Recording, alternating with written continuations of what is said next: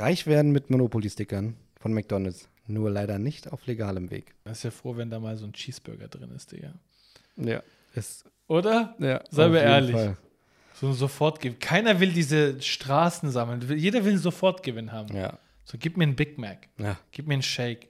Es geht um den Polizist Jerry Jacobson, der 1980 für ein Druckunternehmen anheuert, sage ich mal, das auch die McDonalds-Sticker druckt. Und er schafft es auch relativ schnell, für die Produktion dieser Sticker zuständig zu werden. 1989 schafft er es und steckt seinem Bruder einen Sticker zu, der einen Wert von 25.000 US-Dollar hat. Fox. Diese Tat markiert dann auch im Grunde den Beginn eines riesigen Schwindels, der rund zehn Jahre andauert, ein riesiges Netzwerk von ja, Mitarbeitenden sozusagen hat und alle reich macht. Geil.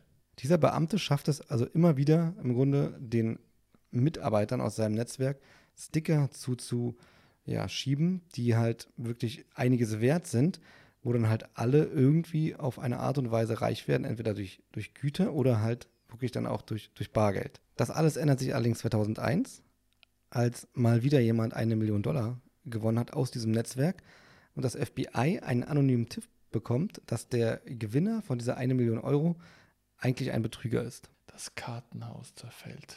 Genau.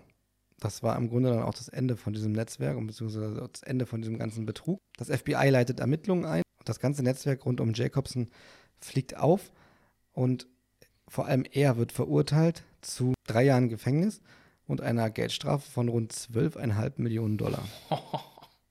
Also nicht nach Mexiko geschafft rechtzeitig. Leider nicht.